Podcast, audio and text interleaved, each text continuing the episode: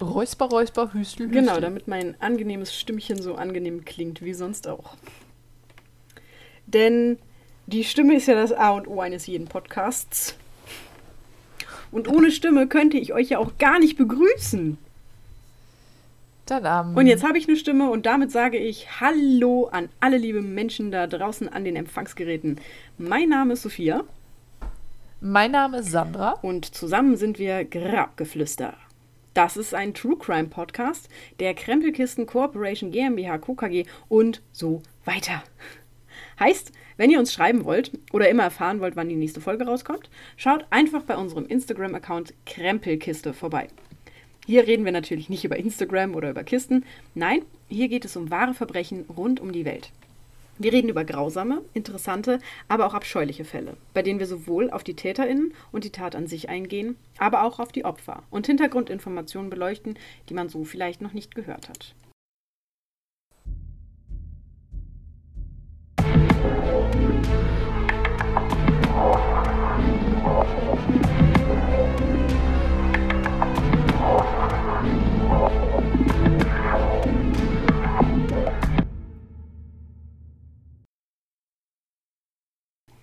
Und heute sind wir bei Teil 7 unserer Forensik-Sommerpausenreihe. Und damit ja auch schon fast am Ende. Das heißt, nach diesem äh, Fall oder nach dieser Folge gibt es nur noch eine und danach gehen wir wieder in unser gewohntes Umfeld und unseren gewohnten Hochladerhythmus. Das heißt, es ist bald schon vorbei. Oh. Vor allem ist die Sommerpause bald schon vorbei. Der Urlaub ist vorbei. Alles ist vorbei. Wenn wir das hören, bin ich schon nicht mehr im Urlaub. Da bin ich schon wieder zu Hause. Und dann sehen wir mal, wie die Inzidenzen sind und dann sehe ich mal, ob mein Urlaub irgendwann dieses Jahr funktionieren wird. Ich glaube nicht dran. Ja, Mensch. Naja. Meiner, meiner ist ja auch schon nix. gecancelt worden, halb. Ja? Ja, wir wollten ja eigentlich in die Niederlande, aber die ist ja jetzt seit kurzem wieder Risikogebiet. Jetzt haben wir Ja. erstmal komplett alle Campingplätze wieder gecancelt und abgesagt und oh, jetzt sind wir hier am Hin und Her überlegen. So, wohin gehen wir sonst? Wir wollten ja eigentlich nach Frankreich, dann haben wir uns schon auf die Niederlande geeinigt und jetzt sind wir irgendwie kurz davor, dass wir einfach in Köln bleiben. ja, was willst du machen? Da Ja. hast du schon ein Wohnmobil und musst dann trotzdem zu Hause im Garten campen. Das ist so traurig. Ach, das ist genauso, wie wir einmal mit dem Pferd spazieren gehen wollten, dann wir auch bei dir im Garten Ja, saßen. schön war es Weil wir eigentlich. die, Ne? Ja, weil wir die Gabeln vergessen hatten. Die Gabel, Naja. wichtig, wichtig. Wichtig, wichtig. Ja, für den Obstsalat, ja. Okay, äh, genug von Gabeln und Urlaub und Pferden. Ich, äh, ich, ich leg direkt mal los. Wie ungewohnt. Weil, ähm, ja. Ich habe das Gefühl, ich habe das Gefühl, dadurch, dass wir uns irgendwie so darauf versteift haben, dass wir uns im, dass wir am Anfang immer so krass abschweifen, sind wir jetzt voll krass auf so einem, wir fangen immer direkt an. Ja, ich kann mich gar nicht mehr weil- daran erinnern, wann wir das letzte Mal den Anfang so in die Länge gezogen haben. Es ist schon Und ich werde dich jetzt einfach so oft unterbrechen, bis wir den Anfang in die Länge gezogen haben. Ja, ich weiß, ich glaube, das ist jetzt aber auch so ein bisschen dieses, man weiß, man hat generell ist das alles ein bisschen kürzer und wenn du dann halt noch so ewig lang über irgendwas anderes redest, dann sind so fünf Minuten True Crime. Muss reichen. Ja. Qualität, nicht Naja. Ja. So. Ähm, genau, das Thema der heutigen Folge ist ja Feuer und Explosionen. Und ähm, Wenn du nicht ich mindestens eine Folge Alarm für Cobra 11 erwähnst, bin ich hart enttäuscht. Ja, gut. Ich bin hart enttäuscht. Es tut mir leid, Alarm für Cobra 11 war, nachdem Tom Beck gegangen ist, irgendwie Na gestorben gut. für mich. Dann erzähl mir was Ja. anderes über Feuer und Explosionen. Ja, ich habe drei schöne Fälle. Mir ist auch, ähm, nachdem ich diese Fälle bearbeitet habe, erst aufgefallen, dass der erste Fall eventuell, jetzt möglicherweise, äh, eine Anleitung enthält für ein, darauf komme ich gleich zu sprechen. Okay. Wir wollen hier niemanden anstiften, etwas Böses zu tun. Oder Nein. etwas Illegales. Niemals. So, ähm, ich spreche heute mit dir über Frederick Small. Denn dieser Mann lebte mit seiner Frau in einer Hütte am Ufer des Lake Ossipee in New Hampshire. Wie jedes Mal, wenn es auf eine Geschäftsreise ging, kam der Spediteur George Kenneth zu dieser Hütte, um Frederick abzuholen, und so auch an diesem Septembertag im Jahre 1916. Doch irgendetwas war anders als sonst. Normalerweise kam George an, die beiden tranken noch etwas und erzählten einander Geschichten, bevor Frederick sich von seiner Frau verabschiedete und die beiden sich auf den Weg zum Bahnhof machten. Doch nicht diesmal. Frederick verabschiedete sich quasi sofort von seiner Frau, schloss die Haustür und machte sich auf den Weg. Am Bahnhof angekommen, traf er noch einen guten Bekannten, mit dem er in die Stadt reiste, ins Hotel eincheckte und später zusammen das Kino besuchte. Doch als er an diesem Abend ins Hotel zurückkehrte, teilte man ihm mit, ein Feuer sei in seiner Hütte ausgebrochen, und für seine Frau kam leider jede Hilfe zu spät. Die beiden Männer machten sich noch in derselben Nacht auf den Weg zu Fredericks Hütte. Die Ermittler, die bereits vor Ort waren, bemerkten, dass die Leiche wohl durch die Holzplanken des Fußbodens bis runter in den Keller gefallen war. Aufgrund der kühleren Temperatur und der höheren Luftfeuchte hatten die Flammen die Leiche nicht vollständig zerstört und ihr Kopf und Rumpf waren noch weitestgehend intakt. Das wiederum zeigte den Ermittlern nun Florences tatsächliche Todesursache. Nicht das Feuer oder die Gase hatten sie getötet, denn Florence war erschossen, stranguliert und erschlagen worden. Durch die Nachbarn kam heraus, dass Frederick bereits eine Gewaltvorgeschichte mit seiner Frau habe. Zudem habe er vor kurzem Versicherungspolicen abgeschlossen. 20.000 Dollar für seine Frau und 3.000 Dollar für seine Hütte. Allerdings war Frederick zur Zeit des Brandes gut 160 Kilometer von zu Hause entfernt, was ihn zunächst entlastete doch nicht für lange. In den verkohlten Resten der Hütte fand man Fredericks Pistole Kaliber 32 und die Reste eines Weckers, der mit Drähten an eine Zündvorrichtung montiert war. Ein Händler im Ort bestätigte zudem, dass am Morgen des Geschehens 19 Liter Kerosin zur Hütte geliefert wurden, und die Gerichtsmediziner fanden einen merkwürdigen Belag auf Florences Leiche, die Reste von Termit enthält. Und das enthält einige hochentzündliche Substanzen, die extrem hohe Temperaturen erzeugen, wenn sie verbrennen. Das Mittagessen, das Florence gegessen hatte, war noch unverdaut. Und wir erinnern uns an ähm, die Folge mit dem Todeszeitpunkt. Nahrung bleibt im Durchschnitt grob drei Stunden im Magen, bevor es weiterwandert. Was darauf schließen lässt, dass sie vor dem Feuer, das um 22 Uhr ausgebrochen war, gestorben sein musste. Frederick behauptete zwar, sie wäre das Opfer eines zufälligen Verbrechers, doch vor Gericht schaffte ein Mechaniker es mit den gleichen Gegenständen, die man in der Hütte gefunden hatte, eine zeitgeschaltete Zündvorrichtung zu basteln. So. Und ähm, wir führen uns jetzt alle mal so einen Wecker vor Augen. Also ne, 1916 so ein, so ein diesen, diesen typischen klassischen alten Wecker mit so zwei fetten Glocken oben drauf und dann in der Mitte dieses Schlagdings. Ich weiß nicht, wie es heißt. Der Schlägel? Ihr wisst, was ich meine. Ähm, genau, und es wurde eben ein Draht an einer dieser Glocken befestigt und der andere an diesem Klingelding in der Mitte. Und beide Drähte waren dann an einer kleinen Zündvorrichtung angeschlossen. Stellte man den Wecker jetzt auf eine bestimmte Uhrzeit ein, klingelte dieser dann natürlich, denn das ist das, was Wecker in der Regel tun. Und in dem Moment, wenn der Schläger auf die Glocke trifft, schließt sich der Stromkreislauf und die Zündvorrichtung entzündet sich. So war es für Frederick also ein leichtes, ein Feuer zu legen, während er selbst weit weg von zu Hause war, um das alles wie ein Unfall aussehen zu lassen. Blöd nur, dass das Ganze aufgeflogen ist und er dann 1918 gehängt wurde, nachdem das Gericht ihn für schuldig gesprochen hatte. Und das ist auch wieder sowas. Auf so eine Idee musst du halt auch erstmal wieder kommen. So.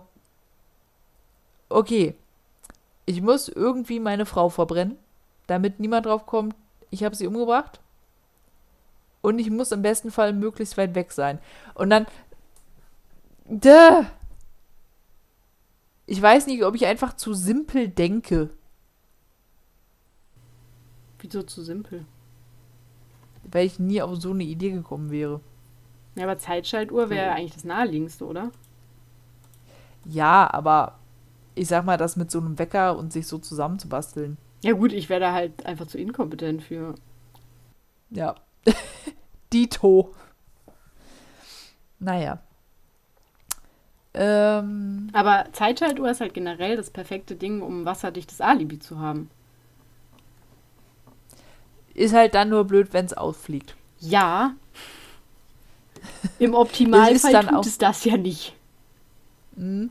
Und ich kann mir richtig gut vorstellen, wie er auch so, ich sag mal, vielleicht auch so ein bisschen stolz auf sich und seine Idee war, weil ich dachte, haha, damit kriegen sie mich niemals. Und dann einfach nur aufgrund der Tatsache, weil es wäre ja auch gar nicht aufgeflogen, wenn die Leiche nicht runter in den Keller gefallen wäre. Weil dann wäre sie komplett verbrannt gewesen. Dann hätte man nichts gefunden, hätte man sich einfach nur gedacht, ja, Feuer ausgebrochen, keine Ahnung, vielleicht den Herd angelassen, blöd. Ende. Naja. Komm, ist ja Zufall, ne? Mhm. Karma. So, wir bleiben jetzt in den USA, gehen jedoch ein paar Jahre vorwärts und befinden uns nun in Florida im Jahre 1985. Die Bansons lebten ein gutes Leben. Die Tabakfirma, die Mr. Benson mit seiner Frau gegründet hatte, warf einen großen Gewinn ab und so gab es nichts, um das die Familie sich sorgen musste. Außer vielleicht um ihren Sohn Steven. Der 35-Jährige war das Sorgenkind der Familie, der bereits eine Reihe kostspieliger, aber leider auch missglückter Unternehmensideen hinter sich hatte. Und Mrs. Benson hatte bereits die Vermutung, dass er ihr das ein oder andere Mal bereits Geld geklaut hatte. Zudem machte sie sich Sorgen, dass ihr Sohn aufgrund von Geldnot gewalttätig werden würde, und so bat sie den Familienanwalt, mal einen Blick auf Stevens Geldgeschäfte zu werfen.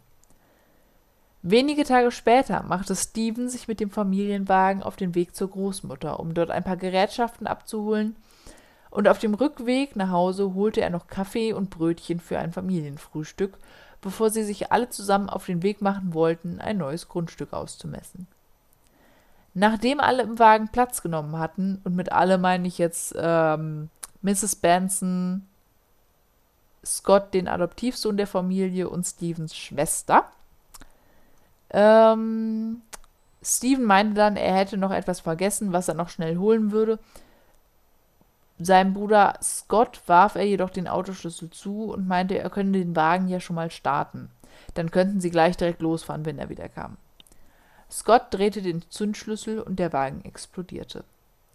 Mrs. Benson und Scott starben durch diese Autobombe. Stevens Schwester Carol Lynn überlebte mit schweren Verwundungen. Die Tatsache, dass dieses Familienschicksal Steven scheinbar überhaupt nicht mitnahm, machte die Ermittler skeptisch. Während der Analyse des Autowracks fand man zudem Teile eines verzinkten Metallrohrs, das wohl als Gehäuse für die Bombe benutzt wurde. Beide Enden des Rohres waren mit Gewindekappen verschlossen, die jedoch beide noch intakt und mit einer Gravur versehen waren. Und diese Gravur zeigte, dass die eine Gewindekappe von einer Firma namens Grinnell stammte, die andere von Union Brand. Zudem fand man vier kleine 1,5 Volt Batterien, einen Schalter und den Rest einer Leiterplatte, die bestimmt nicht zur Autoanlage gehörte. Die Ermittler versuchten nun in örtlichen Baumärkten, Schrottplätzen und Baustellen herauszufinden, wo dieses Rohr mit den Gewindekappen herkam, und tatsächlich fanden sie ein Geschäft, das Belege hatte, die bewiesen, dass vier Tage vor dem Anschlag zwei Gewindekappen gekauft wurden. Der Verkäufer erinnerte sich an einen Mann, der auf die Beschreibung von Stephen Benson passte. Zudem fand man auf einem der Belege einen Fingerabdruck, der eindeutig Stephen zugeordnet werden konnte. Am 21. August 1985 wurde Stephen Benson wegen Ermordung seiner Mutter und seines Bruders verhaftet. Die Finanzprüfungen des Anwaltes ergaben, dass er tatsächlich Geld gestohlen hatte und nun Angst hatte, seine Mutter würde dahinter kommen und ihn enterben. Stephen Benson wurde in beiden Tötungsdelikten für schuldig befunden. Ich weiß tatsächlich gar nicht, was er bekommen hat. Ich glaube, der ist aber dann nur für lebenslänglich ähm, verhaftet worden, verurteilt worden. Das ist das Wort, auf das ich nicht kam. Und da frage ich mich auch wieder, wo haben die Leute immer das ganze Zeug her, um Bomben zu bauen? Ich glaube, es ist gar nicht so schwierig, muss ich sagen. Ja, je nach. Ich muss gerade an Mamas Sauerkrautbombe denken. Bitte? Es war ähm, hochexplosiv. Meine Mutter hat ähm, ein Rezept ausprobiert. Beziehungsweise meine Mutter hatte sich einen, so, so, so einen Mixer geholt, so einen Smoothie Maker und damit halt rumprobiert. Und hatte ein Rezept gefunden für ich weiß nicht, was es war. Ich würde diese Kombi auch nicht kombinieren, aber es war irgendein Gemisch aus Sauerkraut, Apfel und Quark, glaube ich. Und äh, bei diesem Mixer, den sie hatte, den konntest du so aufstecken und dann hat er halt gemixt und dann konntest du ihn wieder abmachen und dann konntest du den, den, die, die Klingen da rausdrehen und einen ganz normalen Deckel draufdrehen, sodass du quasi in dem Mixbehältnis, das konntest du auch gleichzeitig als generelles Behältnis dafür nehmen und in den Kühlschrank stellen oder irgendwie sowas. Und ähm, das hatte meine Mutter halt einfach auf der Küche, äh, auf der Küchenzeile stehen gelassen. Über Nacht. Und jetzt ist es wohl aber so, dass Sauerkraut, Apfel und Quark, wenn man sie einfach stehen lässt, Gase bilden. Und äh, mein Vater stolperte am nächsten Morgen in die Küche, beziehungsweise er schlappte halt da so rein. Wie er das so zu tun pflegt. Wie er das so tut. Drehte sich einfach nur um, ging die Treppe wieder hoch und holte meine Mutter runter, weil dieses komplette Behältnis einfach explodiert ist. Und wir hatten in der kompletten Küche Quarkflecken mit Sauerkraut und Apfel. Und das war wirklich überall. Das war, keine Ahnung, vielleicht 400 Gramm oder sowas. Es war überall. In der kompletten Küche. Läuft nicht, würde ich mal sagen. Nee. Ist zum Glück nicht entzündlich gewesen. Das wäre es noch gewesen, wenn sich das noch entzündet hätte. Wie auch immer. Ähm, ja, aber mein Tipp für alle Sauerkraut und Quark. Ich glaube, das waren so die Hauptdinger, die da miteinander reagiert hatten. Lass es nicht über Nacht in einem geschlossenen Behältnis stehen. Ja, für mehr Küchentipps folgt uns auf Instagram. Die kommen auch noch irgendwann. Vielleicht. Mal sehen. So. Ähm, genau. Und dann würde ich eigentlich auch schon direkt zum letzten Fall. Und das war ein Fall. Als ich den gelesen habe, habe ich mir gedacht, da hätte ich nicht die Geduld für. Da bin ich ganz ehrlich, da, da hätte ich keine Geduld für. Denn ähm, wir reisen wieder einmal nach Schottland. Dort flog im Jahr 1988 eine Pan American Boeing 747 über den Westen Schottlands auf ihrem Weg von London nach New York, als das Signal des Flugzeugs plötzlich vom Radar der Bodenkontrolle verschwand. Aus unerklärlichen Gründen brach die Maschine mitten in der Luft auseinander und verteilte sich auf dem Boden. Die größten Stücke gingen auf der Kleinstadt Lockerbie nieder. Bei der Katastrophe kamen 159 Menschen an Bord der Maschine ums Leben und elf weitere Menschen starben am Boden, nachdem Flugzeugteile auf sie niederfielen. What? Hm. Siehst du, das ist das mit meiner Flugangst. Ja, ich habe mir auch schon gedacht, das, der, der Fall wird äh, deiner Flugangst nicht unbedingt. Das heißt, ich muss jetzt auch vor Flugzeugen Angst haben, die nicht, in denen ich nicht sitze. Ja, äh. du könntest morgen zur Tür rausgehen und ein Flugzeugteil fällt auf dich da nieder. Äh. So. Und es wird halt noch krasser. Aufgrund der hohen Geschwindigkeit des Flugzeuges verteilten sich die Teile des Wracks über ein riesiges Gebiet und auch noch in zwei verschiedene Richtungen. Um klären zu können, warum das Flugzeug auseinanderbrach, war es jedoch wichtig, so viele Teile wie möglich zu finden. Und das war eine ziemliche Sisyphus-Arbeit, denn wir reden hier von mehr als vier Millionen Teilen auf einem Gebiet von circa 2590 Quadratkilometern dass da bist du ein Weilchen mit beschäftigt. Ich glaube auch. Alle gefundenen Teile wurden in einen Hangar eines Militärstützpunktes gebracht, damit man eine zweidimensionale Rekonstruktion des Flugzeugs anfertigen konnte. Jedes Einzelteil, das gefunden wurde, wurde in der richtigen Position im passenden Verhältnis zu den Nachbarteilen eingepasst. Das waren also ganz schöne Puzzle-Profis auch am Werk. Bereits von Anfang an bemerkte man einige besorgniserregende Anomalien. Die Teile des hinteren Gepäckraums sind alle zusammen in einem relativ begrenzten Areal niedergegangen. Der vordere Bereich war weiter verstreut, was bedeutete, dass der hintere Teil des Flugzeuges zu Beginn abgebrochen war. Das brachte den Verdacht einer Bombe im Gepäckraum näher. Und dieser Verdacht bestätigte sich, als Untersuchungen ergaben, dass zwei Frachtcontainer durch eine Explosion beschädigt worden waren. Zudem fand man eine Leiterplatte, die durch die Explosion in die Behälterverkleidung gedrückt wurde, und eben diese gehörte zu einem Radiorekorder der Firma Toshiba. Man vermutete nun, dass dieser Rekorder den Sprengstoff enthalten haben musste. Der Rekorder musste in einem braunen Koffer versteckt worden sein, der so in den Container geladen wurde, dass er an der Außenwand der Maschine lag. Warum der Koffer braun sein musste, kann ich dir nicht sagen, das wurde nicht näher erläutert. Aber ich gehe einfach mal davon aus, dass man da Teile auch gefunden hat von diesem Koffer. Nach diesen Erkenntnissen begann man dann mit einer kompletten dreidimensionalen Rekonstruktion, um den Ablauf des Auseinanderbrechens besser zu verstehen. Auf der Gesprächsaufzeichnung des Cockpits war ein lautes Geräusch zu hören, kurz bevor die Aufnahme beendet wurde, und man fand heraus, dass die Motoren noch normal funktionierten, als das Rumpfteil abbrach. Also es war auch kein ähm, mechanischer Defekt einfach. Es war an sich alles funktioniert.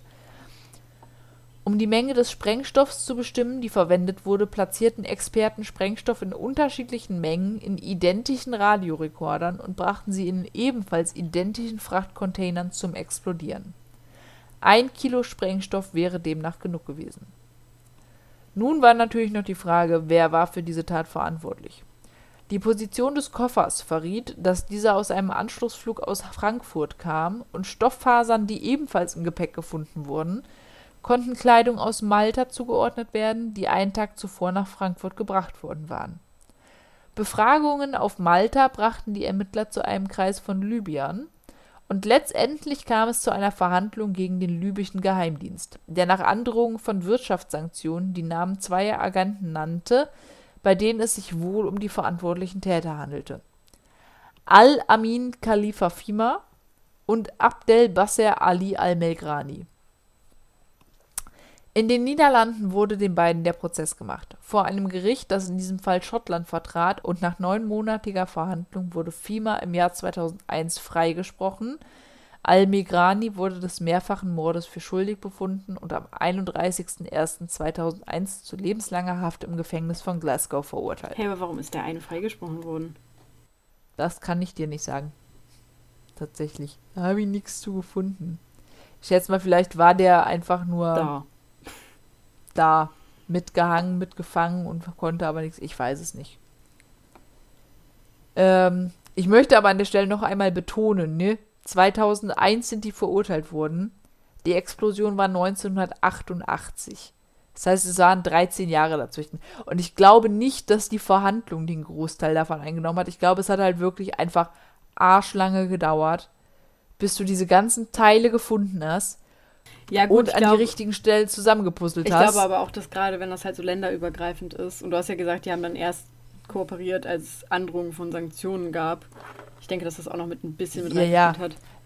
Natürlich, das wird auch gedauert Denn haben. ich will ja jetzt ich nicht spoilern oder so, nee, aber ich hab, bin seit zwei Monaten in den Recherchen für einen sehr komplexen Fall, in dem es auch um Auslieferung und sowas geht. Und holy shit, Alter! da müssen Anträge gestellt werden und hier und da und überall. Aber ich muss halt zugeben, also ich bin ja, also weiß ich nicht. Ich kann mich in Projekte reinhängen und da sehr, sehr viel Zeit mit verbringen.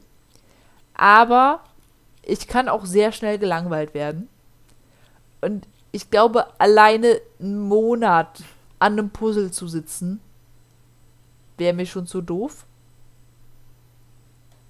Und ich gehe mal davon aus, dass die mehr als einen Monat gebraucht haben, um das Flugzeug wieder zusammenzubasteln. Behaupte ich jetzt einfach mal so. Deswegen. Also Chapeau an die Ausdauer. Möchte ich an der Stelle einmal sagen. Ja, das ist schon krass. Ne? Und umso schöner ist es natürlich, dass es am Ende auch was gebracht hat und es dann nicht einfach hieß, so, ja, gut, jetzt wissen wir, was passiert ist, aber wer es gemacht hat, ist äh, ein unbekanntes Rätsel, das wir niemals lösen werden. Meinst du, die Leute, die das zusammengesetzt haben, machen dann manchmal so als Entspannung, so für einen Snack für zwischendurch so ein tausend Teile Puzzle von einem blauen Himmel? Oh Gott. Um mal, um mal nicht so die Herausforderung zu haben? Wo ich mich dann auch frage, oder es würde sie halt hart abfacken. Wahrscheinlich können die zu Hause nie wieder irgendwie Oder das. entspannt puzzeln. Je nachdem. Ja. Da ist ähm, ganz schön was explodiert. Und gebrannt. Klang so, ja. Ne? Aber Hat ganz nur schön für den Fall, dass ich das irgendwie nicht mitgeschnitten habe, aber warum genau haben sie das Flugzeug explodieren lassen? Weil sie Bock drauf hatten. Aber warum hat sich das Land so quergestellt, die auszuliefern? Ich kann es ja tatsächlich nicht. Also ich glaube generell ähm, Infos bei Geheimdiensten zu bekommen. Aber die haben nicht beim Geheimdienst gearbeitet. Es waren Agenten. Warte, was? Ich habe ich hab gehofft, ich hätte mich verhört. Aber warum? Nee, nee. Hä? Wo ich, wo ich mir aber auch denke, wie, wie arschig das halt auch wäre. Stell dir vor, du arbeitest als, als Agent in einem Geheimdienst und dann kriegst du, ne, gut, vielleicht haben dies oder hat der es halt einfach für sich beschlossen und gesagt so, hey Leute, ich habe da Scheiße gebaut, könnt ihr mich decken? Aber stell dir vor, du kriegst quasi diesen Auftrag, das zu machen und dann kommt halt irgendwann das Land an und sagt, hey, äh, hier, wenn ihr uns das nicht verratet, dann gibt Sanktionen. Und dann kommt, ja, übrigens, das waren die und die. Ja, ich kann es mir halt echt Da- gut vorstellen. Ne?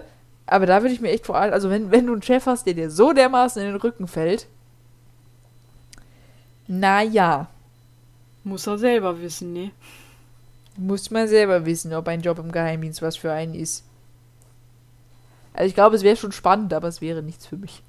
Nee, ich kann auch keine Geheimnisse für mich bewahren. So, ich würde dir halt immer alles erzählen und naja.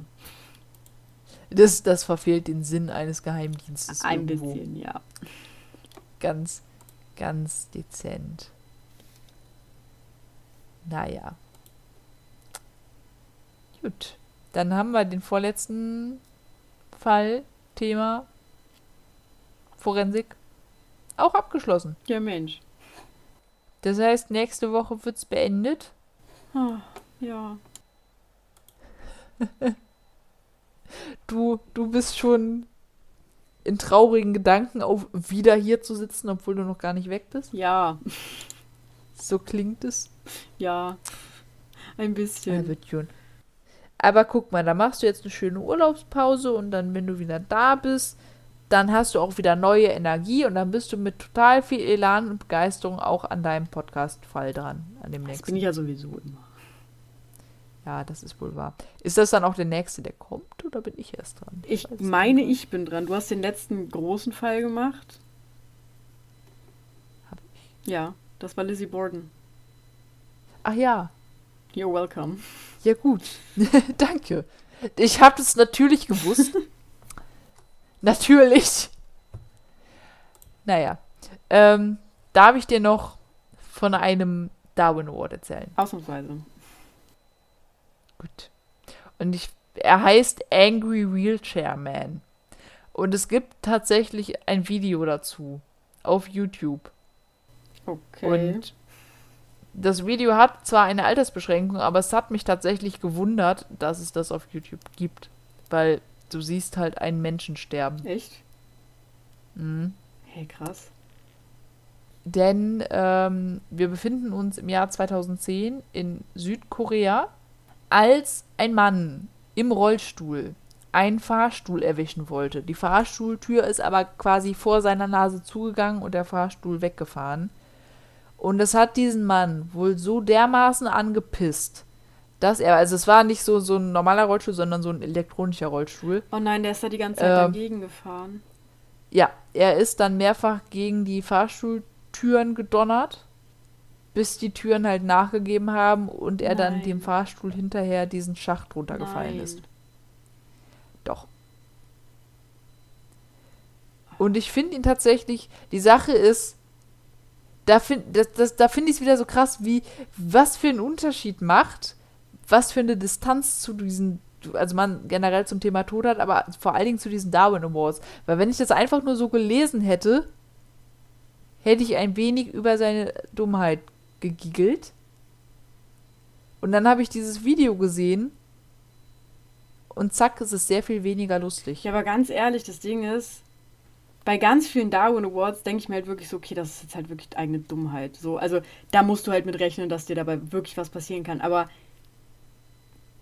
da finde ich es, also ich finde, das ist fast gar nicht Darwin Award mäßig würdig. Weil mm. du kannst doch nicht ernsthaft damit rechnen, dass diese fucking Auftür äh, Aufzugtüren aufgehen.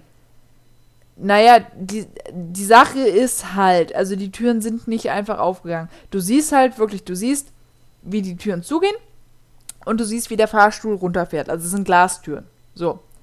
Und du siehst, wie dieser Mann davor ist. Und du siehst wirklich, wie er kurz innehält und dann zurückfährt und einmal gegen diese Tür brettert und die halt schon sehr nach innen nachgibt. Also die ist schon, schon halb draußen. Und dann fährt er halt nochmal zurück, nimmt nochmal äh, Anlauf und fährt da halt nochmal gegen.